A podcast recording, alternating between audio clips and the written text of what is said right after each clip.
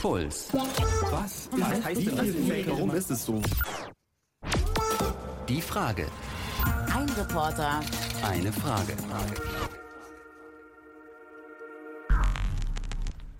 Phoebe, was ist eigentlich dein Sternzeichen?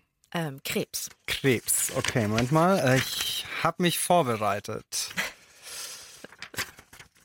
Ich würde dir gerne dein Horoskop vorlesen. Möchten Sie einfach einmal genießen und finden doch nicht, was Sie im Moment brauchen würden, um sich zu entspannen? Seien Sie nett zu sich selbst und gönnen Sie sich eine kleine Wohltat. Ich fange gleich an zu weinen, ehrlich gesagt. Das passt Das dir so unfassbar dir- gut heute. Oh Gott. Passt es wirklich? Ja, aber Okay. wo hast denn das Horoskop eigentlich her?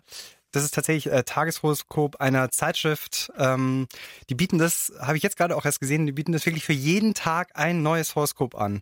Und es gibt übrigens noch eine Warnung, die gilt für dich heute. Denn das Horoskop hat festgestellt, Sie sind mit Ihren Gedanken nicht ganz bei der Sache. Sie neigen zum Träumen, hängen vielleicht falschen Illusionen nach und lassen sich leicht Sand in die Augen streuen. Unterschreiben Sie heute keine Verträge und treffen Sie keine wichtigen Abmachungen. Oh, da, dafür habe ich den Tag aber so ein bisschen vollgepackt, ehrlich gesagt. Autsch. Hättest du mal dein Horoskop befragt? Ach Mann. Ich gebe ja zu, dass ich ähm, wahnsinnig gerne das Vogue-Jahreshoroskop lese, zum Beispiel von Michel Lutin. Ich finde, es ist der beste, aber einfach nur, weil er so schön blumig schreibt. Also es trifft nie zu, aber ich lese es mir gerne durch, weil es ist so, ja, Man so möchte vielleicht manchmal, dass es zutrifft. Ja, weil, weil natürlich dann großartige Sachen passieren jedes Mal. So ist es. Aber ich muss sagen, bisher war es bei mir immer so ähm, Horoskope oder Karten legen oder Mantras singen. Nee, Mandalas malen. ich kann mit all diesem Zeug nichts anfangen und dachte mir aber, hey, ich gebe dem Ganzen mal eine Chance. Ich finde das Lustige, ich habe das alles schon ausprobiert und jetzt bist du dran. Puls. Was? Was heißt denn das? Warum ist es so? Die Frage. ein Reporter. Eine Frage. Was ist dran an Esoterik? Ich bin Verena Fiebiger. Und ich bin Michael Batlewski. Und um die Frage zu beantworten, hast du dich, Michael, in die Untiefen der esoterischen Welt hineinbegeben. Wo warst du als erstes?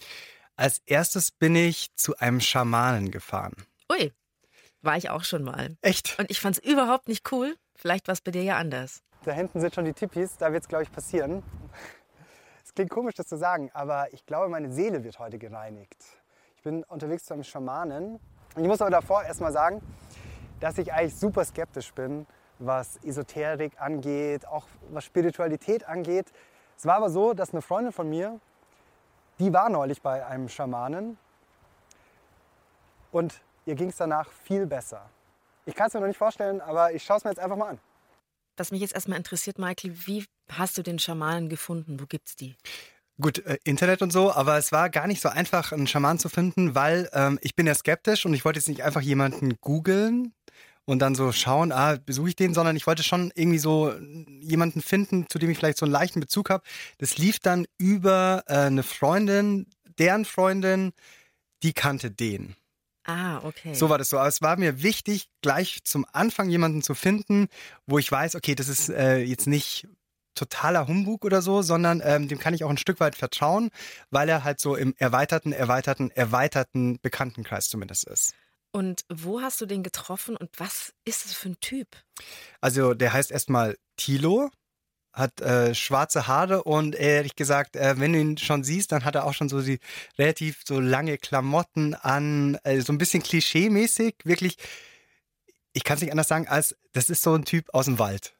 So, wie so du dir den vorstellen, vorstellst, so wirklich äh, barfuß, läuft die ganze Zeit rum und ähm, ihn zu besuchen, das war halt auch wirklich direkt im Wald, das war in der Nähe von Weilheim.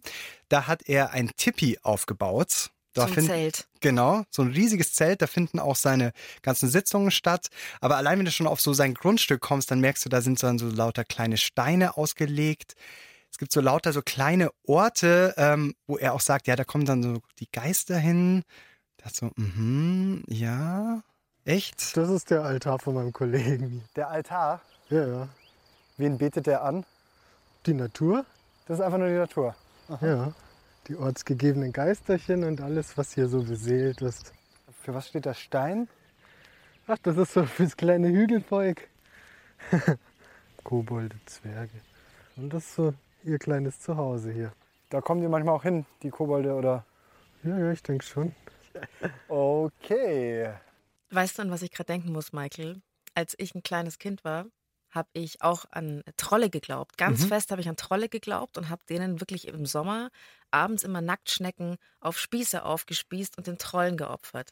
Und daran erinnert mich das Es ist gerade. lustig, dass du das sagst, weil in der schamanischen Kultur ist es auch manchmal so, dass Leute sagen, das, was wir als Kind noch haben, nämlich diese Verbindung zu der Natur, zu den Elementen, das verlieren wir irgendwann, wenn wir älter werden. Also genau so etwas, was du gemacht hast, dass du etwas, äh, was es offenbar nicht gibt, aber irgendwie etwas da lässt. So. Und in der schamanischen Kultur spielt das aber eine super große Rolle und jemand wie der Thilo glaubt nach wie vor an solche Sachen, dass alles in unserer Umgebung von ähm, ja, Geistern irgendwie bevölkert wird. Also wirklich alles. In diesem Baum sind Geister, in dem Gras sind Geister. Also, ähm, und er versucht, eine Verbindung herzustellen. Berührt mich gerade tatsächlich schon so ein bisschen, weil Mhm. ähm, ja, ich das nachvollziehen kann. Es ist ja Ähm, auch so zum Beispiel, ähm, oder ist ja zum Beispiel auch so, was ja Kinder auch mal ganz gerne machen, ist ja zum Beispiel einfach einen Baum umarmen. also so, und äh, natürlich passiert da auch etwas mit dir. Kinder sind natürlich auch wahnsinnig gerne im Zelt. Also ihr wart erstmal draußen und habt ähm, euch die, die kleinen Orte der Geister und Kobolde angeschaut und dann seid ihr ins Tippi rein. Was ist, was ist dann passiert? Ja, da ging es dann schon so langsam los. Also es ist ja so eine Zeremonie, die er mit mir gemacht hat. Die dauert so zwei bis drei Stunden. Und ähm, nachdem wir erstmal ein bisschen Tabak zu uns genommen hatten, das war ganz wichtig ihm, weil mit diesem Tabak ähm, kann man so ein bisschen so, sagt er, den Staub des Alltags von dir lösen. Das ist Dschungeltabak aus Peru. Den rauchen wir und reinigen uns auch. Also quasi den Staub des Alltags von den Schultern blasen. Das dritte Auge, die Stirn, den Geist quasi, reinigen wir. Das dritte Auge? Ja. Du musst doch langsam machen mit mir. Ja, Weil ganz viel kommt von dem, was du selbstverständlich sagst. Ist bei mir jetzt erstmal Moment. ich gehe den Weg schon sehr lange. Ich weiß nicht, äh, wo ich dann immer bei Null anfangen kann. ähm, für mich ist vieles selbstverständlich geworden, natürlich auf dem Weg. Also er hat dich, wenn er sagt, auf den Weg mitgenommen, so in so eine Art Ritual mitgenommen, was man macht, um die Seele zu reinigen. Genau, das geht so ganz, ganz früh los. Erstmal, dass man sich entspannt nach draußen und tatsächlich diesen Tabak in der Pfeife dann raucht, ist einfach natürlich ein Ritual. Ich glaube nicht, dass da viel passiert, aber ähm, klar, Also man kommt mal runter. Der hat nicht bombenmäßig reingeknallt, so wie so ein Ayahuasca-Sud, den man sich reinpfeift und dann ohnmächtig wird. Nein. Und äh, das war auch so eine Stelle, da äh, habe ich auch gemerkt, so ich kann mit dem Tilo wirklich ganz normal sprechen. Also so, er klingt vielleicht manchmal so ein bisschen so, hm, nicht so von dieser Welt, aber man kann auch ganz normal mit ihm sprechen, man kann Witze machen und wir haben uns eigentlich wirklich gut verstanden von Anfang an. Was natürlich auch wichtig ist, weil es ging dann nachher weiter in sein Tippi und da wurde es dann schon immer, ich sag jetzt mal, besonderer. Was machen wir denn heute? Es werden heilige Lieder gesungen, es findet Segnung und Reinigung statt von unserem Energiekörper. Du wirst herzlich eingeladen, auch dich dem zu öffnen. Ja, schauen wir mal. Vor allem, ich muss dir ja auf jeden Fall sagen, ähm, ich bin so eher skeptisch. Ja, ich kann es dir nicht sagen und du wirst es danach wissen, was es mit dir gemacht hat. Das ist bei jedem immer anders. Was ich schon irgendwie verrückt finde, ist, dass ja Leute eigentlich zum Schamanen gehen, um sich helfen zu lassen, also die entweder ein körperliches oder ein psychisches Problem haben. Hat dein Schamane dir da irgendwas versprochen oder hast du gesagt, ähm, ich möchte das und das erreichen? Also ich bin hingegangen mit ihm, weil ich selber so aus meinem Leben kenne, dass ich wahnsinnig schwierig abschalten kann. Er hat gemeint, ja, das ist schon was, an dem man arbeiten kann, aber ist jetzt nicht so das, was er am häufigsten bekommt. Also jeder hat ein Thema, wieso er zum Schamanen geht. Aber ganz, ganz wichtig, und das fand ich auch relativ glaubwürdig bei ihm, ist, dass er sagt, es gibt kein Heilsversprechen. Es ist nicht so, dass ich jedem die Antwort auf den Präsentierteller ähm, legen möchte und auch mache. Also im Endeffekt spricht dann halt das Feuer. Ich bin der Dolmetscher. Du hast ja auch gesagt, Michael, du bist eigentlich sowieso, also erstmal bist du nicht der Typ, der abschaltet gerne, aber du bist auch nicht der Typ eigentlich, der sowas macht, Nee. der sich auf sowas einlässt. Ähm, hast du dann irgendwie versucht, dich da in dieser Zeremonie zu öffnen? Voll, voll. Ich war da wirklich Feuer und Flamme. Ähm, das passt ganz gut, weil es geht da ja auch ganz viel drum. Du bist in diesem Tipi, es wird ein Feuer angemacht und ich habe mir wirklich, wirklich viel Mühe gegeben. Ich wollte das rausfinden, was da mit mir passiert. Und ich wusste schon vorher, dass es auch viel beim Schamanismus darum geht, dass du durch Trommeln zum Beispiel und Gesang in auch schon fast so einen tranceartigen Zustand kommst und dann vielleicht etwas über dich erfährst oder der Schamane im Feuer etwas sieht, was dir weiterhelfen kann. Und ich wollte da wirklich hin. Also das war wirklich etwas, äh, wirklich, ich wollte diese, das kennt doch jeder, so eine, ich wollte so eine übernatürliche Erfahrung haben. Ich hatte gestern so eine kleine Vorvision. Okay. Irgendwas mit deiner Großmutter stand. So für mein Gefühl jetzt. Es hatte was mit der Großmutter zu tun. Aber ich habe gar keine Großeltern mehr. Ja, ja, ich weiß. Ähm, du hast sie trotzdem noch. Natürlich, sie begleiten dich. Und irgendwas mit der Zahl 9. Neun Tippis. Entweder du hast die Hausnummer 9 oder du irgendwas mit 9. Die 9 kommt schon vor in meiner Hausnummer, ja. 29. Ja? Steht deine Adresse im Internet? Nein, ich habe es auch danach nochmal geschaut. Er konnte das nicht rausfinden. Wirklich nicht. Und äh, ich, ich würde so gerne diesen Moment in meinem Leben äh, zurückspulen, wo er das zu mir sagt, wie meine Hausnummer ist. Ich habe keine Erklärung dafür. Ich bin ja, bin ja für sowas sehr empfänglich. Also Ja. wenn es dann so ein bisschen übernatürlich wirklich wird, dann finde ich es total spannend. Ähm, auch wenn es dann darum geht, mit den Toten zu reden. Also da ging es ja dann um deine Großmutter, die nicht mehr da war. Könnte man natürlich erstmal sagen, naja, die meisten Leute haben keine Großeltern mehr, da braucht man nicht viel raten. Aber hm, vielleicht kommt da ja noch ein bisschen mehr. Ein heiliger Schnupftabak. Das hebt ja auch die, also das, das Kronenchakra öffnet, öffnet eigentlich die Chakren auch sehr gut dann. Atme mal durch die Nase tief ein und durch den Mund tief aus, dreimal.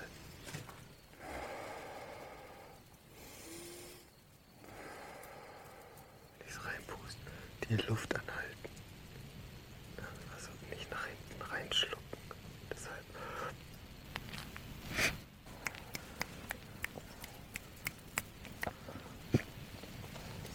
Wenn du spucken musst, so rausspucken musst, dann kannst du hier reinspucken. Oder musst du dich übergeben? Ah, ich spüre auch die Tränen. Ah, das war doch echt recht stark, oder? Hm, Wo, wozu braucht es eigentlich immer so Stoffe, habe ich mich gerade gefragt, um sich da irgendwie selbst zu finden? Hat das dein Schamane begründet? Musstest du jetzt irgendwie dich übergeben oder war das nur so? Das war der Schleim, der da rauskam. Auch wieder so ein Teil der Reinigung. Ähm, ja, es gehört einfach zu diesem Ritual dazu, das er durchführt, dass man ganz viel mit äh, Tabak tatsächlich arbeitet. Und es ist halt wirklich so, ich muss es gleich kurz erklären, weil das ist so, er hat ja wirklich ähm, so ultra starken südamerikanischen Tabak, Schnupftabak in äh, meine Nase geschossen und ich durfte nicht schlucken. Und es war wirklich so, Michael, du musst jetzt stark sein, du musst jetzt stark sein, du musst jetzt stark sein. Und dann fragte er mich, musst du dich übergeben, weil das anscheinend öfters passiert. Mhm. Ich so, nee. Und dann kam der ganze Schleim raus. Aber es war keine Kotze. Also da ist quasi bei dir, der, der Schleimfluss ging los. Ist sonst irgendwie was passiert? Dass du das Gefühl hattest, jetzt öffnen sich die Chakren und du siehst irgendwas? Ich habe mir sehr viel Mühe gegeben und äh, es ist so, dass ich schon in so einen Trance-ähnlichen Zustand gekommen bin. Vor allem, als es mit dem Gesang und den Trommeln losging. In la loca vida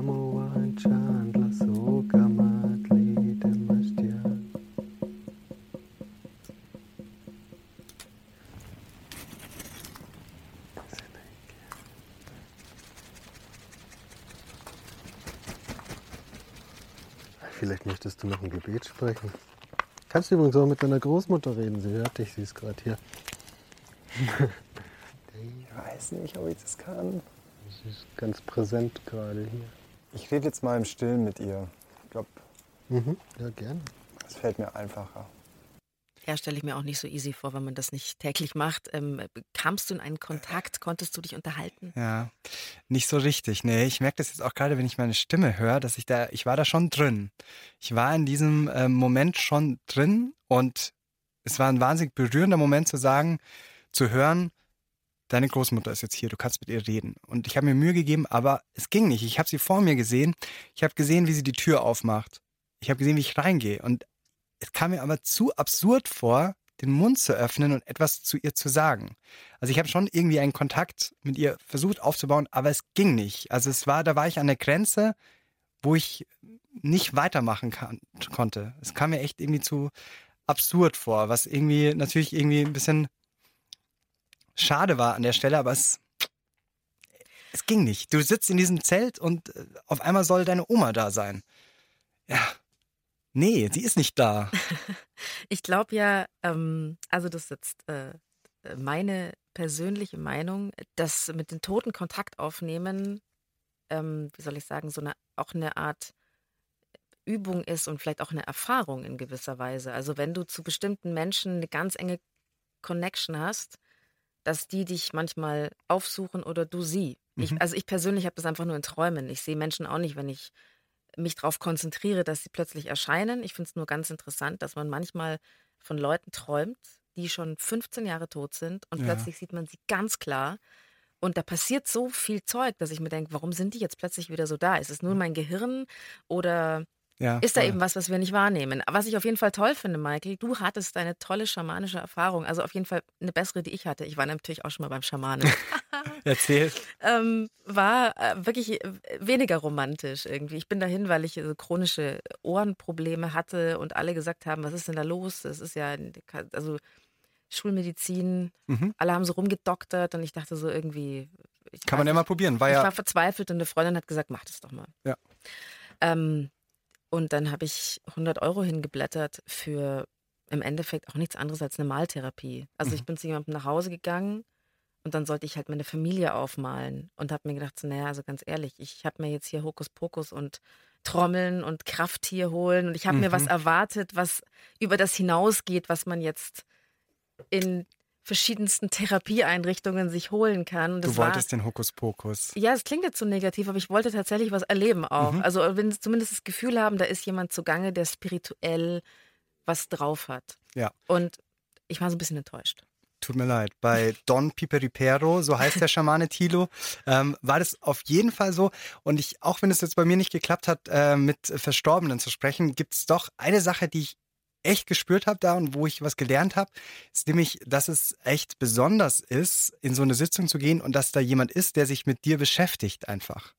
Das ist ein sehr luxuriöser Umstand und ich glaube, das ist auch ein Faktor, den viele Leute bei so esoterischen Sachen dann auch äh, zu schätzen wissen, weil macht das mal mit, so eine Zeremonie und dann, ähm, genau, ist es, Hat man gleich so eine Verbindung zu dem Zeremonienmeister? Und Genau. ich denke, es ist, äh, du musst ja, das ist ja schon so, wenn du zu einem äh, Arzt gehst, der dich nicht rein schulmedizinisch behandelt, sondern sich plötzlich mal eine Stunde Zeit so nimmt ist es, genau. und dich abklopft von Ja. oben bis unten und schon fühlst du dich besser. Genau so ist es. Trotzdem muss man halt auch, und das fand ich beim Tilo immer sehr gut, ganz klar sagen, jemand, der dir im Vorhinein ein Heilsversprechen gibt, pass auf. Wirklich. Jemand, den du so siehst, dass du eine Erfahrung machen möchtest und der redet ein bisschen mit dir, ja, versuch's aus. Aber wenn es darum geht, schwere Krankheiten zu heilen, dann muss man wirklich, wirklich aufpassen. Wie ging es dir nach dem Schamanen? War dann so, okay, hm, Also äh, das war schon mal eine krasse Erfahrung, aber danach dachte ich, hey, ich gehe noch mal eine Stufe ein bisschen runter, weil das war schon ziemlich deep, so gleich diese, dieser Schamane und dachte, hey, ich gehe einfach mal auf ein Esoterik-Festival, auf das ich normalerweise in meinem Leben nie gehen würde, weil ich meine, ich habe da eigentlich nur Klischees im Kopf. Esoterik-Festival, okay, lauter Hippies, die total beseelt ähm, irgendwo abhängen, das ist normalerweise echt nix für mich. Wir alle können viele kleine Dinge tun. Mit ganz großer Liebe. Und streckt eure Arme in den Himmel. Wow. schon hippie-mäßig ziemlich. Viele Leute barfuß und ja, viele Dreadlocks, okay, Klischees, aber es ist wirklich friedlich. alle umarmen sich, so habe ich es mir gerade vorgestellt. Ähm, und ich stelle es mir auch echt Räucherstäbchenmäßig vor. Also, dass es überall so riecht. Wenn man das jetzt mit einem normalen Musikfestival vergleicht, ist es so. Kann man das irgendwie mit Puls Open Air zum Beispiel vergleichen oder mit Wacken? Also normalerweise hast du ja bei diesen ganzen Open Airs und Musikfestivals immer so, ah Mist, wann spielt der Headliner, wann muss ich auf diese Bühne? Das war da gar nicht so. Es war wirklich alles im Fluss. Du schaust da mal ein bisschen hin. Es ging auch ganz viel um Meditation und Yoga und du hast halt überall Leute gesehen, die was ausprobiert haben, die ähm, ja sich auch umarmt haben, die sich einfach nett unterhalten haben. Und so komisch es war, vielleicht am Anfang kurz da reinzukommen. Ich war da echt dann ähm, so allein mit meinem Zelt, habe ich auch aber gleich Leute kennengelernt, die mir geholfen haben, das Zelt aufzubauen und so. Hey, es mag ein Klischee sein, aber das war von Anfang an sehr warm dort alles. Wie alt waren die? Ich stelle mir das jetzt eher so End-Mit-40er vor war es eben gar nicht. Es waren sehr, sehr viele junge Frauen, muss man sagen. Ähm, auch viele Paare, aber es waren echt ganz viele Leute so zwischen 20 und 30 da, die einfach, ähm, man muss es so sagen, ich habe ja mit ganz vielen gesprochen, die halt in ihrem Leben ein, ähm, ja, ein Ereignis hatten meistens, wieso sie ähm, sehr zugänglich zu esoterischen Produkten oder esoterischen Festivals sind. Und halt auch auf jeden Fall geht es halt bei diesem ganzen Festival, das nennt sich Waldhealing. Und da geht's, äh, das Motto ist sogar, lasst uns gemeinsam wachsen. Was meinst du, was ist der Unterschied hier zum normalen Musikfestival? Also zum einen, dass es nicht so viel klassische Musik gibt, also keine DJs, die jetzt Ufta ja. Ufta machen, sondern dann eher so um diesen Heilaspekt, im Einklang mit der Natur zu sein, was gibt es da für Möglichkeiten. Das war die Luisa. Die habe ich zum Beispiel ganz am Anfang gleich kennengelernt beim Festival. Die hat äh, blonde Haare, ist Teil von einer Wanderuni. Also hat auch ein relativ quasi alternatives Leben schon, ist zu dem Festival gewandert und hat mich aber so ein bisschen das Festival über begleitet. Und ähm, sie findet halt einfach wichtig, dass man manchmal anders auch über Behandlungsmethoden nachdenkt. Also dass du nicht nur sagst, hey, du hast das und das, du hast einen Schnupfen, also hier nimm dir die Pille rein, dann wird es schon wieder. Sondern dass man sich schon auch ein bisschen öffnet gegenüber anderen Heilmethoden. Was heißt das? Also hast du dann da so Sachen beobachtet, was Leute machen? Du hast von Yoga gesprochen. Es gab so eine Situation äh, relativ am Anfang vom Festival. Ähm, da waren wir in der Healing Area, so heißt sie da. Und äh, da haben sich auf einmal die Leute vom Yoga aufgesetzt und sind alle nur so im Kreis rumgehüpft. Ich habe keine Ahnung, was die gemacht haben, aber ich dachte nur, äh, ich mache nicht mit. Ich glaube, so weit wäre ich auch noch nicht, jetzt einfach so rumzulaufen. Ja, wirklich? Doch. Also ich merke schon, ich, ähm, ich lasse mich schon so weit drauf ein, dass ich einfach alles mitmache. Aber hattest du schon mal ein spirituelles Erlebnis? Also ich spüre Energien. Also ich weiß meistens mehr von Leuten, als sie mir sagen. Und das ist so eine Sache, die spüre ich immer. Und die überfordert mich manchmal total, aber das ist halt was, was für mich auch ein spirituelles Erlebnis ist. Ich muss mich so ein bisschen überwinden am Anfang immer. Aber es ist, äh, ja, es passiert mir inzwischen jetzt voll oft hier, dass ich so Sachen, die ich von außen früher gesehen habe und mir denke, oh mein Gott, was machen die denn da? Kitschig oder viel zu esoterisch. Wenn ich mich mal dann reinbegebe, dann ist es schön. Voll schön, Michael. Soll ich dir mal was sagen? Mhm. Ich glaube, du hast es auch schon ausprobiert.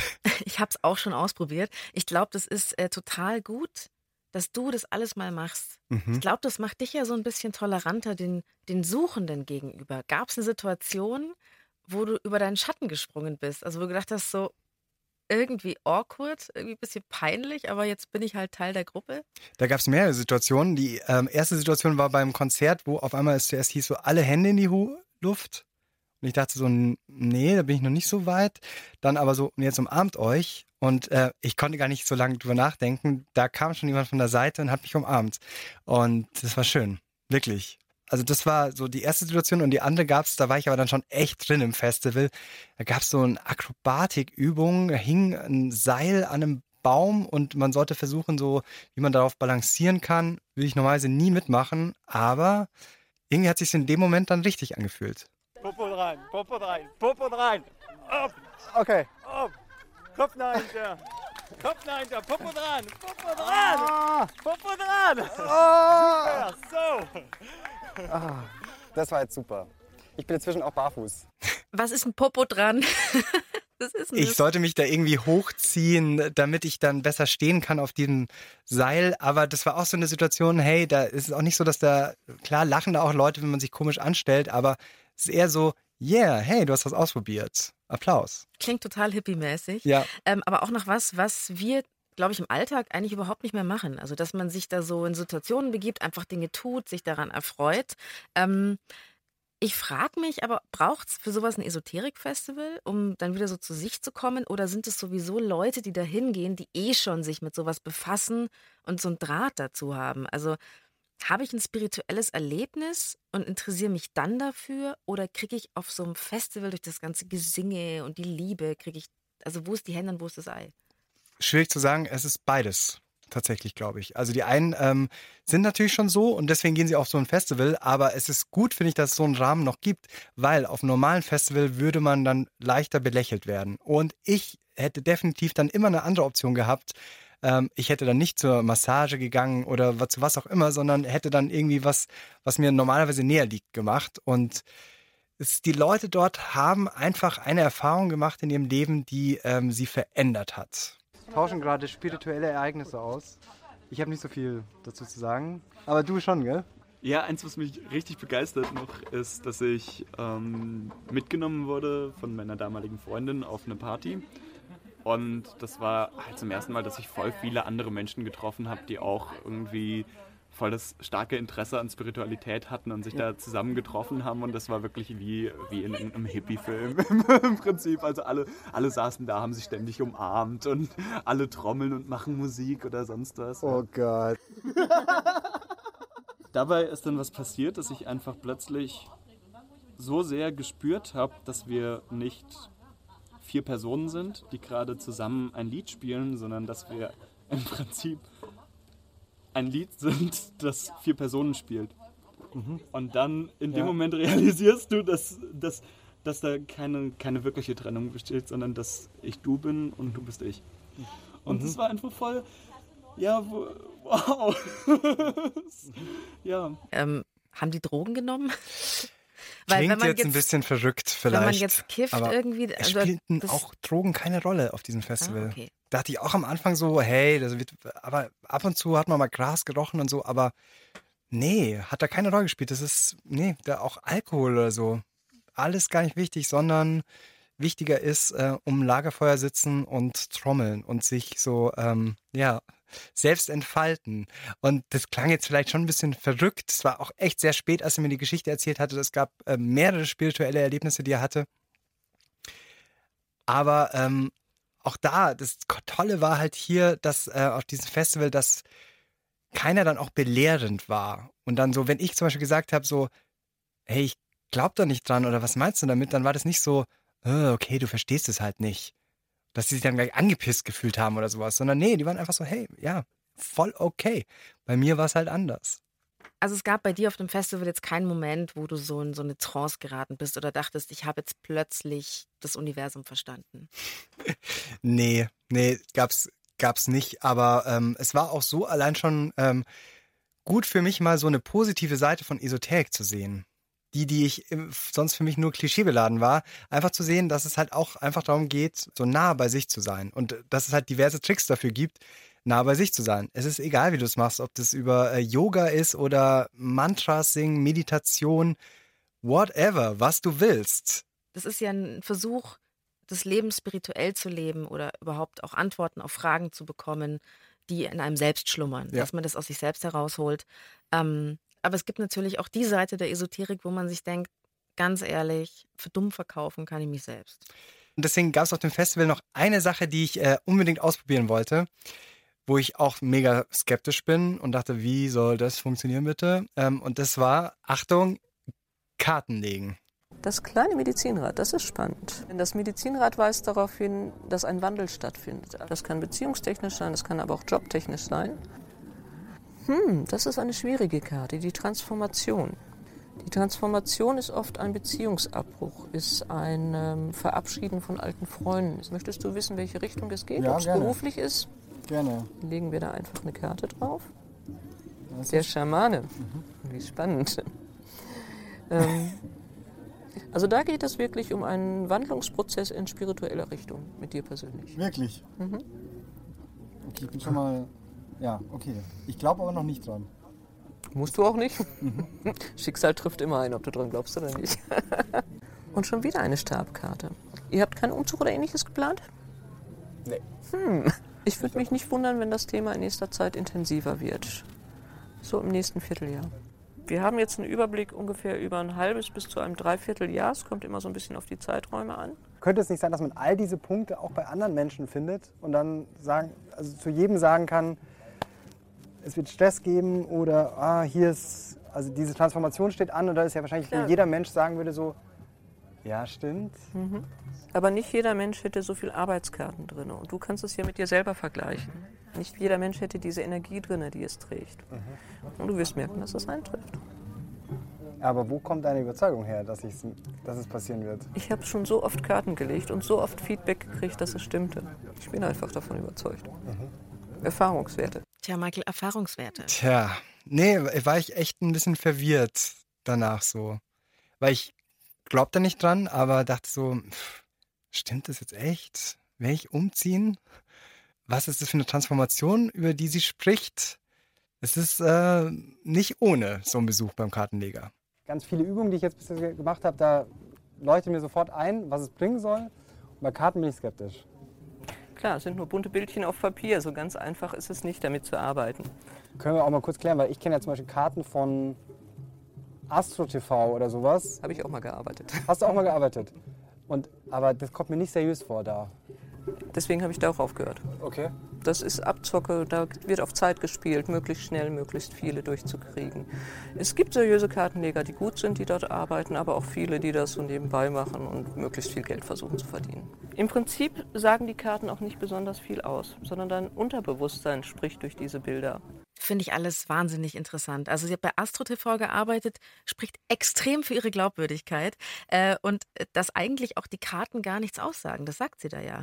Ähm, und dann gibt es auf der anderen Seite aber Leute, die da so ein bisschen ihr Leben danach ausrichten. Also die plötzlich jeden Tag Karten legen, wo das Mhm, total voll. bestimmend ist und dass man dann irgendwie so das Haus nicht mehr verlässt, wenn die Karten irgendwie falsch liegen oder man irgendwie glaubt, dann da was drin zu lesen.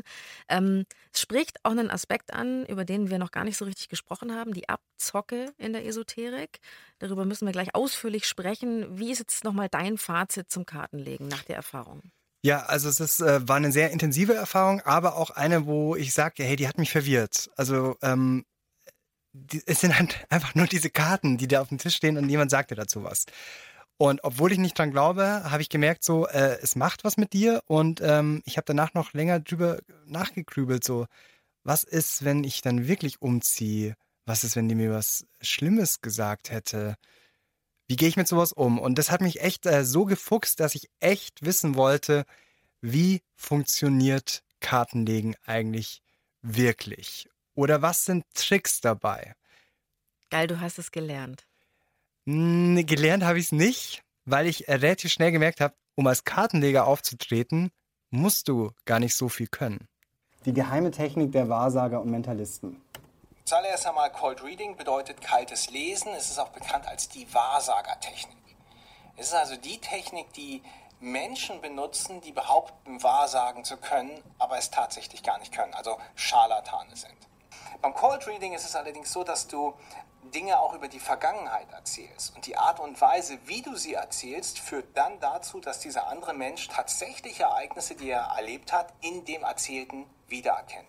Ich merke das jetzt hier, es gibt einfach wahnsinnig viele Bereiche, wo jeder super empfänglich ist, wenn dir jemand darüber etwas erzählt. Wie war deine Kindheit? Wie äh, läuft es bei dir in der Uni oder in der Ausbildung? Es geht einfach oft nur um Psychologie. Was, was war dein erster Trick? Naja, also so, so, ich habe mir das echt mit YouTube-Tutorials ähm, versucht so anzueignen. Und da gibt's halt ein paar Muster, die man ähm, sich so draufschaufeln kann. Das eine ist tatsächlich dieses Cold Reading, etwas über Menschen herauszufinden, relativ schnell, einfach dadurch, wie sie reagieren, ohne dass sie dir etwas erzählt haben oder beobachtest, hat er einen Ehering oder sonst was, wie ist der gekleidet. Du findest schon was raus über Menschen, ohne dass sie dir etwas erzählt haben. Und ganz ehrlich, jeder hatte schon mal eine unglückliche Beziehung. Jeder war schon mal einsam in seiner Jugend. Jeder hat wahrscheinlich einen Schicksalsschlag verkraften müssen. Und das sind also Punkte, wo du dann ansetzen kannst und dadurch Glaubwürdigkeit gewinnst. Das war so eine psychologische Komponente, wo ich dachte, ah ja, okay, das kann ich ja eigentlich. Dann ging es aber noch um die Karten. Weil eigentlich weiß man ja, klar, also Karten legen, du legst halt Karten, ich habe Skatkarten gelegt, aber Du musst immer was erzählen über Du- das, was du da gerade aufdeckst. Genau, du musst was erzählen und es gibt natürlich auch immer wieder eine Deutung. Aber ähm, da hätte ich dann alle Karten und deren Bedeutung auswendig lernen müssen. Ähm, es gibt zwar viele Tutorials dazu, aber da dachte ich, ja, mei, komm, ich glaube ja eh nicht an Karten legen, also ähm, ist es eigentlich egal, was ich sage. Die große Frage war jetzt nur, wenn ich mich jetzt aufmache, ich habe so einen Stand mir gebaut, gesagt, heute gibt's Kartenlegen im Münchner Umland in der Nähe von einem ähm, Festival und habe einfach nur darauf gewartet, ob Leute vorbeikommen und Interesse daran haben, dass ich ihnen die Karten lege. Kostenloses Kartenlegen. Hast du dir das selber angeeignet? Mhm, teils, teils. Habe auch eine Ausbildung dazu gemacht. Sollen wir es mal probieren? Ja, okay. So, dann nimm gerne hier Platz. Gibt es ein bestimmtes Thema? Ja, Liebe. Wann werde ich heiraten und wann werde ich Kinder haben? Das willst du wissen. Mhm. Das macht mir hier ein bisschen Sorge. Da gab es einfach in der Vergangenheit, wie also ein Störfeld, so eine verhinderte Liebe. Mhm. Ich kann dir nicht genau sagen, wann die Mhm. Hochzeit sein wird. Mhm. Ich glaube, es wird noch ein bisschen dauern. Ja. Soll ich dir noch was sagen? ja. Ich habe keine Ahnung davon. Das habe ich schon irgendwie gewusst. Es war zu global, zu generell. Ich habe die Karten hingelegt und wusste, ich weiß nichts. Ich glaube, das Problem war auch wirklich, dass ich einfach nicht schnell genug das gesagt habe, was sie hören wollte. Also man muss sich wirklich konzentrieren. Ah, also du meinst, die Leute wollen, dass man eigentlich ihnen das sagt, was sie irgendwie schon wissen, gell? Also was so in ihnen schlummert und die wollen dann die Karten nochmal befragen. Das habe ich dann auch gemerkt, nachdem ich am Anfang echt dann gemerkt habe, so, hm, puh, scheiße, da bin ich, äh, Ich also man muss sich echt eh zusammenreißen, wenn die dann so da sind und auch, äh, ich hatte mir auch so ein bisschen eine Maskerade zugelegt, nicht zu stark, aber ich habe versucht schon einen esoterischen Typ aus mir zu machen. Was hast du Ähm, ich hatte so, ich weiß gar nicht, wie diese Hosen heißen, die so super breit sind. Pluderhosen. Und, genau, so eine Pluderhose an und hatte noch so eine, ähm, so ein Jackett an mit so Sternen bestickt und so und wollte ein bisschen esoterischer rüberkommen, also ein bisschen kompetenter. Können wir diesen Satz bitte festhalten? Ich wollte esoterischer rüberkommen, also kompetenter. Ja, Lustig. aber genau, aber es war halt, äh, genau, da habe ich beim, bei der ersten gemerkt, so, okay, äh, das war ihr dann zu allgemein, was ich gesagt habe. Und ähm, naja, wenn du Lust hast auf Kartenlegen, dann gehst du natürlich auch hin, weil du etwas Positives hören willst. Du willst etwas hören, was dich bestätigt. Und es soll was Angenehmes sein, genau. Und dann habe ich so ein bisschen umgeschwenkt und auch gemerkt, so, hey, wenn ich äh, Leuten was sage, was sie hören möchten, was ja, was will jeder gerne hören? Glück in der Liebe, ähm, bald viel Erfolg im Job. Jawohl, ähm, die, genau. die neue Stadt, das wird eine tolle Erfahrung werden. Ganz genau. Du hast halt immer nur diesen einen Punkt, dass du halt auch gut sein musst, weil ich habe Vergangenheit, Gegenwart, Zukunft gelegt, dass du in der Vergangenheit schon ein paar Treffer brauchst, weil sonst glauben sie dir nicht. Und das war immer so mein Punkt, so Vergangenheit, Vergangenheit.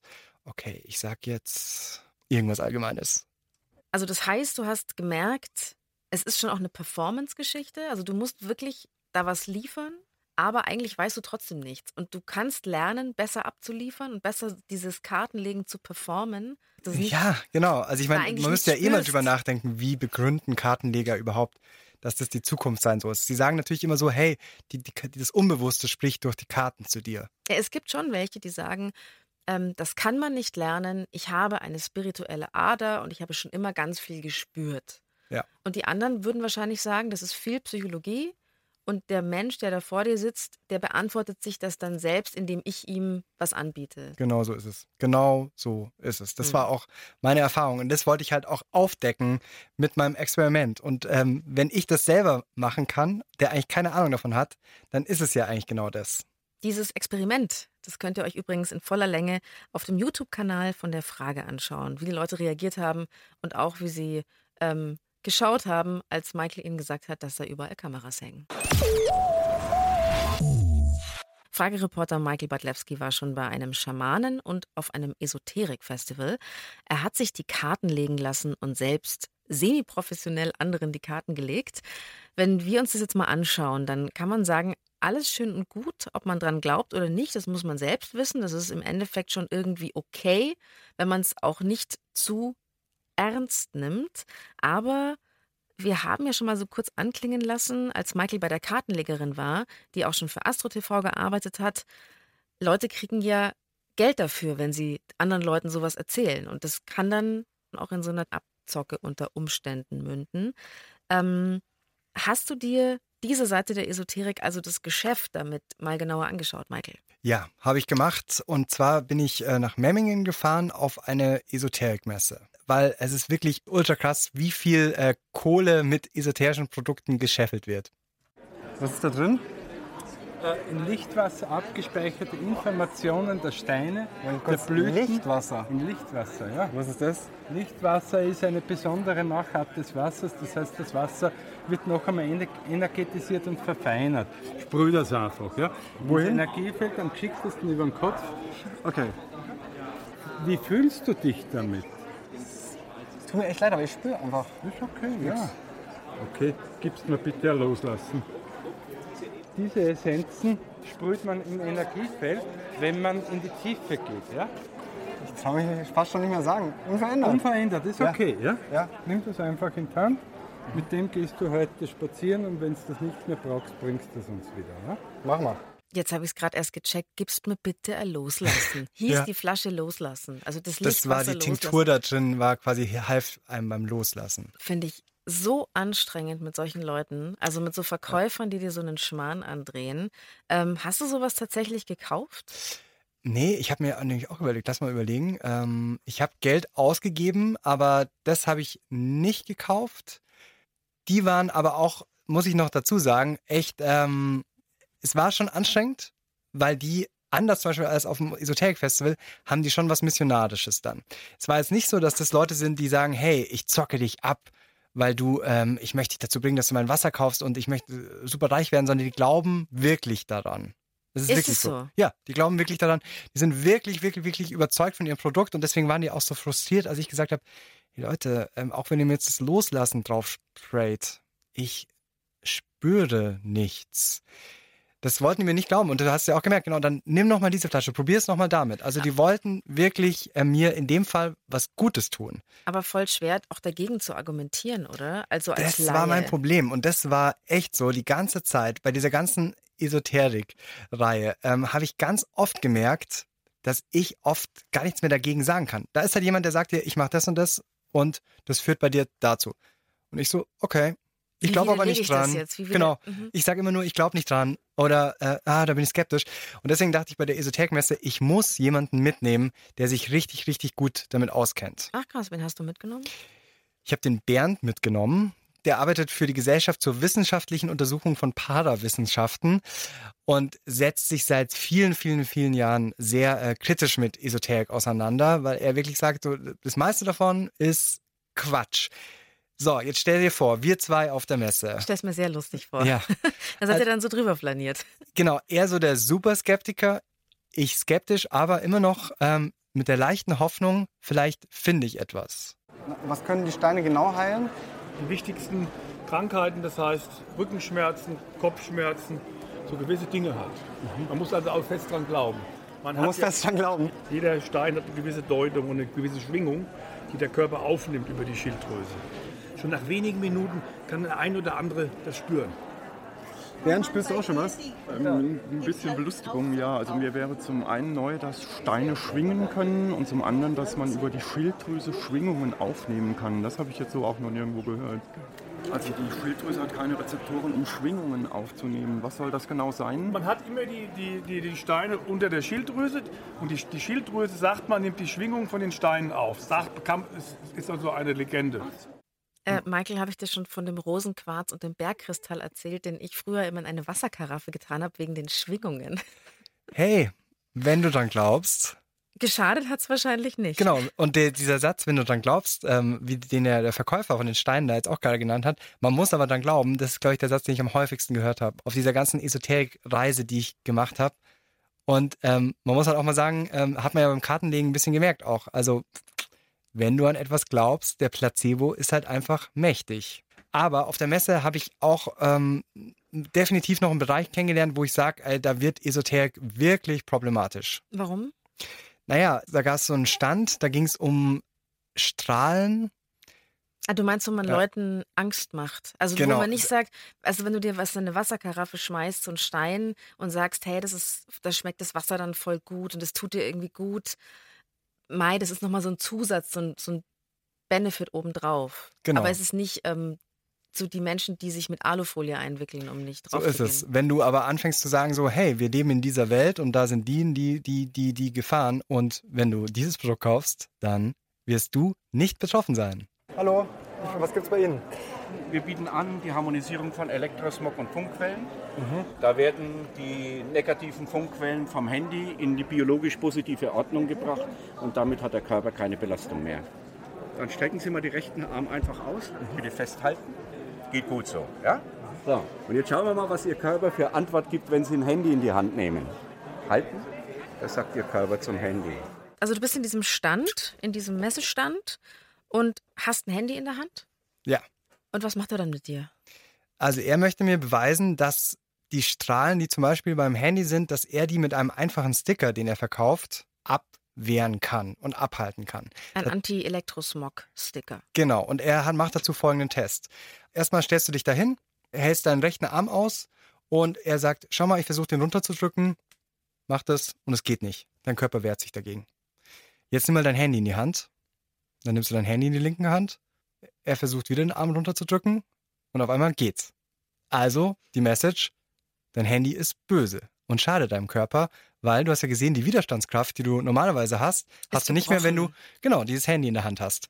Jetzt nimm mal meinen Sticker und nimm den zusammen mit deinem Handy in die linke Hand. Dann weißt du aber natürlich schon, was passiert. Richtig. Das Ganze habe ich danach aber erst verstanden und nachgelesen. Das Ganze, was er gemacht hat, das nennt sich Kinesiologie. Es gibt Menschen auch, die quasi alle Entscheidungen ihres Lebens ähm, so auspendeln Echt? quasi, weil die sagen quasi, man kriegt durch diesen Test Zugang zu deinem Unterbewusstsein. Und die Antwort gibst du dann wieder selbst. Allerdings ist es halt so, wenn man mal versucht, es wissenschaftlich nachzuweisen, dann hat man halt gemerkt auch, dass es halt nicht funktioniert, dass es halt total äh, beliebige Ergebnisse reproduziert und man ganz oft unter dem Einfluss von der Person steht, die das mit dir macht. Die ähm, kann dich halt manipulieren, wie in so einem Fall. Hey, mit diesem Sticker ist dein Körper wieder stark. Ich bin ein bisschen gespannt, was Bernd von der äh, Gesellschaft zur wissenschaftlichen Untersuchung von Parawissenschaften dazu sagt. Dreimal darfst du raten, er war nicht begeistert. Das Fatale ist hier halt Erdstrahlen, Wasseradern, das sind äh, im Grunde esoterische Fantasieprodukte, mit denen man aber Leute massiv ängstigen kann. Das ist Ihr persönliches Recht, das zu glauben. Das ist 5000 Jahre alte Medizin. Den kinesiologischen Test haben die Mayas und Inkas schon gemacht, um zu wissen, darf ich das Wasser trinken oder nicht. Woher wissen Sie denn das? Wir haben noch gar keine Unterlagen von den Mayas, keine schriftlichen. Äh, würden Sie bitte kurz aus dem Standhausen bleiben, wenn ich mich mit dem Herrn beschäftige? Ich möchte es aber gerne wissen. Ja? Das, es gibt auch andere Überlieferungen. Nämlich? Ich lasse mich nicht von Ihnen ins Kreuzverhör nehmen, okay? Sie machen gesundheitsbezogene Aussagen und verlangen Geld dafür. Ich finde, dafür können Sie sich von ins Kreuzverhör nehmen Ich lassen. verlange für meine Aussagen keinen Cent. Aber was würde der jetzt kosten? Der Handysticker kostet 25 Euro. So, dann hast du jetzt schön überführt. Wie hat sich das denn für dich angefühlt, Michael, in diesem ja, Messestand des Humbugs? Also es war vor allem im Vergleich zum Esoterik Festival wirklich, ähm, ja, ich sag's ungern, aber es hat mir wirklich Schmerzen bereitet irgendwann. Es war so, umso länger ich da war, dachte ich so, hey, warte mal, hier kommen so viele Leute, die suchen eine Lösung, die haben ein Problem. Und was sie da präsentiert bekommen, das Einzige, was ihnen hilft, ist, wenn sie dran glauben.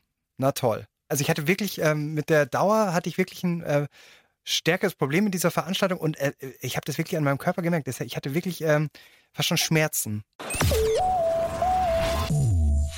Tja, Michael, hast gar nichts gefunden auf der Esoterikmesse? Also es gab dann tatsächlich eine Sache, für die ich äh, wirklich Geld ausgeben wollte. Ähm, und zwar war das Handlesen. Da habe ich auch dem Bernd extra davor gesagt, hey, ich möchte jetzt nicht, dass du mich wieder manipulierst und sagst, dass da gar nichts dran ist. Ich möchte es jetzt wirklich wissen. Bin zum ähm, nächsten Stand hingegangen, war aber auch schon leicht verwundert, als ich am Stand war, weil ähm, da war es auch gar nicht so, dass äh, jemand gesagt hat, hey, ähm, okay, ich lese jetzt in deiner Hand und du gibst ihm so diese Hand, sondern der hat meine Hand einfach auf so eine Unterlage bei sich gemacht, hat es dann mit dem Computer abgetastet, bestimmte. Punkte in meiner Hand Mhm. Und das alles eingegeben. Und ähm, das Komische war so ein bisschen, dass der Computer äh, war, glaube ich, ähm, ein 386er, keine Ahnung, wirklich sehr, sehr alt und dann gab es noch so einen Nadeldrucker. Ja, äh, es war ein bisschen absurd. Ich schaue mir das alles unterm Licht genau an, was das Ganze bedeutet in der Hand. Es kommt von einem Asiaten von Singapur, wo ich das auch gelernt habe vor 25 Jahren und die gehen vom Inneren aus. Das Equipment kommt auch noch von den Anfangstagen. Das ne? ist auch 25 Jahre alt. Hier ist alles 25 Jahre alt. Außer ich. Mal Als erstes die Lebenslinie. Dann habe ich Herz- und Gefühlslinie, die geht hier zum Zeigefinger rauf. Die Hochzeitslinie, das ist alles hier auf der Seite. So, jetzt drucken wir es aus. Das war's schon. Ja, jetzt kommt die Auswertung. Perfekt. Viel Jetzt können Sie es in aller Ruhe lesen. Was stand drin? Ja, es standen super viele positive Sachen drin. Ich bin dann rausgegangen. Er hat ja auch gemeint, lest dir das in Ruhe durch. Ich habe mich mit dem Bernd vor, ähm, auf so eine Parkbank gesetzt, vor dem Messehalle und war echt ähm, fast schon ein bisschen stolz auf mich. Also ähm, Weil du so ein guter ich Typ bin bist. super guter Liebhaber. Mein, ähm, ich bin super guter Rhetoriker. Ähm, sie hat auch gemeint, der, der, die Auswertung, hm, dass ich ein komplizierter Esser bin. Das bist du auch. Dachte ich dann auch, ja scheiße, das hat ja recht. Aber Das umso mehr ich gelesen bin's habe, auch, Michael. so ist es. Jeder wird sagen, wenn da steht, hm, du bist ein ausgewählter Esser. Umso mehr ich gelesen habe, umso mehr habe ich gemerkt, Moment mal, was da drin steht, ist einfach nur Quatsch, wo größtenteils jeder Mensch sagen würde, ja, ja, stimmt schon, ja, ich mache mir schon viele Gedanken, aber bin trotzdem natürlich total zielstrebig. Ein bisschen über dem Vogue-Jahreshoroskop vielleicht. Man will es hören. Hm. Und was ich dann probiert habe, ist, dann lese ich doch einfach mal meine Auswertung, meine Charaktereigenschaften jemanden anderem vor. Das hast du nicht gemacht. Ich bin wirklich zu einer wildfremden Person hingegangen, die äh, zufällig ein paar Meter von mir entfernt saß und habe sie gefragt, ob ich ihr etwas über sie erzählen darf. Du bist ja auch auf der Messe hier, oder? Vorher, weil ich habe dich ein bisschen beobachtet vorher. Echt? Ja. Und dann habe ich eine Auswertung jetzt. Du bist mir nur gar nicht aufgefallen. Ja, ich habe das doch extra so gemacht, dass du das siehst. Mhm. Da sie große Intelligenz besitzen, können sie Ereignisse bereits vor deren Eintreffen voraussehen. Ja. Stimmt? Mhm. Klug und fähig neigen sie zum guten Planer, der sowohl einfache als auch komplizierte Pläne ausarbeiten kann. Ja. ja. Liebe und Ehe. Mhm. Wenn sie einmal verliebt sind, ignorieren sie Kritik und Ratschläge anderer und treffen ihre eigenen Entscheidungen. Das ist richtig. Ist okay soweit? Wie findest, fühlst du dich getroffen? Ich meine insgesamt, so das, was Insgesamt? ich so rausgefunden habe. Insgesamt passt schon, ja. Kann ich dir generell was kurz erklären? Mhm. Das ist meine Hand. Das hat mit dir nichts zu tun. Ah, okay. Ich wollte es jetzt nur testen. Okay. Tut mir leid. Weil ich mir nämlich schon gedacht habe, so. Also ich fand es jetzt sehr allgemein auch äh, Mhm. beschrieben. Wo, Und du hast total oft viele genickt. Leute. Ja. ja gut, weil es gibt ja ganz viel Parallelen. Und manches trifft halt so ein bisschen zu und manches halt dann wieder voll. Aber da kannst du jetzt äh, 100 Leute fragen und ich sage jetzt mal 80 Prozent von dem Ganzen werden dir die Leute auch bestätigen. Ja, ja und das ist ja der Trick. Ja. Oh, schon voll gemein, Michael, aber sie hat es dir gar nicht mal so übel genommen. Ist jetzt mir nicht so übergenommen, aber ja, und so sind wir halt alle, gell? Soll ich dir was sagen, Michael? Ja, gerne. Mir wurde auch mal aus der Hand gelesen. Und? Wie geht's deiner Lebenslinie? Schrecklich. Also Oh. ich war zwölf Jahre alt Genau. und es war die Mutter von einer Freundin, die sich irgendwie als äh, mit dem siebten Sinn ausgestattet und dem dritten Auge äh, bezeichnet hat. Und die hat mir aus der Hand gelesen mit zwölf und hat gesagt, du wirst zweieinhalb Lieben in deinem Leben haben und noch so ein paar Sachen. Du, das hat mich, es verfolgt mich bis heute noch. Also wenn du, wenn du Ja, einfach das- total Das glaube ich dir wirklich. Weil das einfach so, ich habe dir alles geglaubt. Und heute denke ich mir so, was ist denn das mit den zweieinhalb Lieben? Also sind die jetzt schon um? Kommt da noch irgendwas? War das jetzt meine echte Liebe? Oder habe ich die schon verbraten? Völlig irre. Genau, was davon war die echt Liebe, genau. Also, aber das ist, das ist eine Erfahrung, die ich total oft gemacht habe, auch halt einfach so, man grübelt dann weiter darüber nach. Und manchmal kann man ja sagen, passiert bei solchen esoterischen Praktiken ja sogar noch diese selbsterfüllende Prophezeiung. Weil wenn ich dir sage und in den Karten oder in deiner Hand oder was auch immer irgendwo lese, dass du in sechs Monaten einen ziemlich tollen neuen Partner finden wirst, dann denkst du dir vielleicht am Anfang, ja, okay. Aber irgendwann denkst du dir vielleicht, ah, vielleicht kommt da schon noch jemand. Und bist einfach viel aufmerksamer für eine neue Partnerschaft. Und dann könnte es vielleicht ja wirklich passieren, dass du einen neuen Partner findest, einfach weil du dem Ganzen mehr Beachtung schenkst. Und das ist vielleicht der Moment, wo dann immer die ähm, Kartenleger oder Handleser sagen, ja, ich habe viele zufriedene Kunden. So, Michael, du hast dich ausgetobt in der esoterischen Welt. Schön war's, aber auch zum Teil ein bisschen absurd.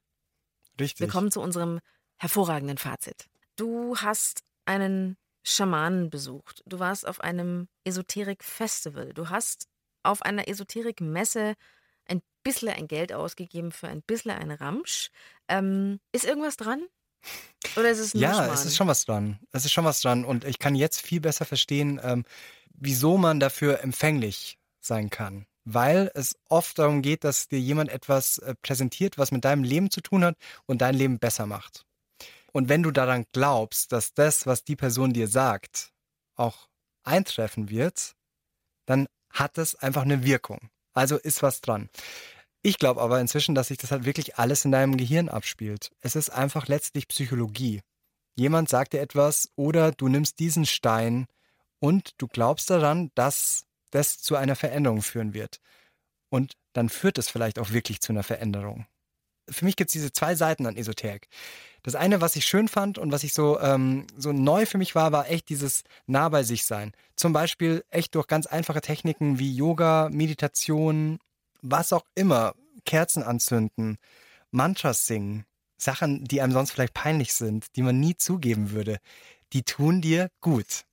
Das ist auch äh, nichts Schlimmes, so und ähm, das ist so ein Grenzbereich der Esoterik, so, wo du sagst ja, es hilft dir vielleicht ähm, besser klarzukommen manchmal in deinem Leben. Und da ist auf jeden Fall was dran. Und da gibt es ja so viele esoterische Produkte, um so eine richtige Stimmung zu kommen, zum Beispiel. Und das finde ich auch alles okay. Wer das ausprobieren möchte, hey, oder das macht, ja, do it. Es gibt halt aber auch einfach diese schlechte Seite, wo es halt nur darum geht, Leute, die ähm, labil vielleicht sind oder ein Problem haben, Ist auszunehmen zu stark? ja, auszunehmen finde ich zu stark, weil es gibt halt so irgendwie auch glauben- unterschiedlichste Leute so bei der Esoterik. Also das merkst du vor allem in der Messe. Es gibt die Leute, die wirklich, wirklich daran glauben. Die wollen mit deinem Produkt dein Leben besser machen. Die glauben, dass sie diese geistige Kraft haben, um dich zu verändern. Und da steht das Geldverdienen gar nicht so an vorderster Stelle. Aber es gibt natürlich auch Leute, die ähm, dich wirklich abzocken. Und wenn du dann denkst an so ähm, Kartenlegen, Telefonhotlines, drei Euro die Minute und deren Kunden, die zum Teil das Haus nicht mehr verlassen können, weil sie denken, ich muss mir heute die Karten legen lassen, um zu wissen, was passiert und hoffentlich passiert nichts Schlimmes. Oder du denkst an Leute, die so Guru-mäßig auftreten und sagen, nimm meine Kräuter und du kannst deine Krankheit besiegen. Das ist so der Bereich, da wird's richtig, richtig gefährlich. Und das habe ich auch gemerkt bei den Kommentaren zu der Sendung auf unserem YouTube-Kanal, dass es halt einfach Leute gibt, deren Verwandte sind gestorben, weil die an einen Guru geglaubt haben, der hat gesagt, ich kann Krebs mit Kräutern heilen. Und da hört's halt einfach auf. Und, es gibt auch oft keine Erklärungen dafür, wo ich mir auch denke, vielleicht suchen Menschen dann irgendwelche Erklärungen auch bei sich. Bin ich schuld? Habe ich eine Krebsbiografie etc.? Jeder Mensch hat eine Krebsbiografie. Ja. Jeder hat Genau. irgendein Problem, Ja. von dem du irgendeine Krankheit ableiten kannst, dass du dann mit einem Kraut behandeln kannst. Aber im Endeffekt ist es Schmarrn. Also Ja, und ich finde, dass dann ähm, so ein Esoterik-Gedanke manchmal auch die Leute ähm, wirklich zu so ähm, den Schuldigen macht, was ganz schwierig ist, weil die ja dann manchmal sagen, jede Krankheit entsteht in dir und du, hast dein Leben falsch gelebt, du hast dir zu viel Stress gemacht, deswegen wirst du krank. Und das ist halt wirklich äh, super gefährlich. Und das ist auch einfach falsch. Aber es gibt halt so viele esoterische Das Gruppierungen, dass es echt schwierig ist, dieses Thema so. Es gibt halt diese zwei Seiten von Esoterik. Und es gibt eine gute und eine schlechte. Ich bin froh, dass ich die gute erlebt habe. Und ich würde sagen, aufpassen, aufpassen, aufpassen vor der schlechten Seite. Am meisten aufpassen vor Leuten, die sagen, ich kann dich heilen. Ich möchte noch unseren User Grollinger von Groll zitieren, der auch bei YouTube einen Kommentar hinterlassen hat. Er hat geschrieben, Esoterik ist am Ende auch nur einer von vielen Versuchen, in Kontakt mit sich zu treten und auch die Frage nach der eigenen Sinnhaftigkeit zu beantworten. Und Scharlatane werden dieses Ansinnen immer ausnutzen. Deswegen muss man halt einfach versuchen, den Verstand immer noch anzulassen, auch wenn es einem vielleicht gerade nicht gut geht, aber trotzdem immer wieder sich's klar sein, man Was erzählt muss mir hier sich- gerade jemand? Man muss Genau. auf sich aufpassen, egal wie heilsversprechend irgendetwas ist. Word. Ja, und die Spiritualität wollte ich auch noch ganz kurz sagen. Super Sache. Aber Glauben, schwierig. Richtig, ja. Aber hey, ähm, ich bin immer noch auf der Suche nach die, dem spirituellen Ereignis. Irgendwann kommt es bestimmt, oder? Der Michael, wir trommeln jetzt noch ein paar Stunden. Nein. Jetzt komm, jetzt lass uns noch ein paar Stunden Nein. trommeln. Hey, ohne Tabak geht gar bei mir gar nichts. Ich habe was dabei zum Rauchen. Nein, Spaß. Das war die Frage. Was ist dran an Esoterik? Reporter Michael Badlewski. Moderation Verena Fiebiger. Recherche Eva Riedmann. Redaktion Marion Lichtenauer. Online Hadi Funk.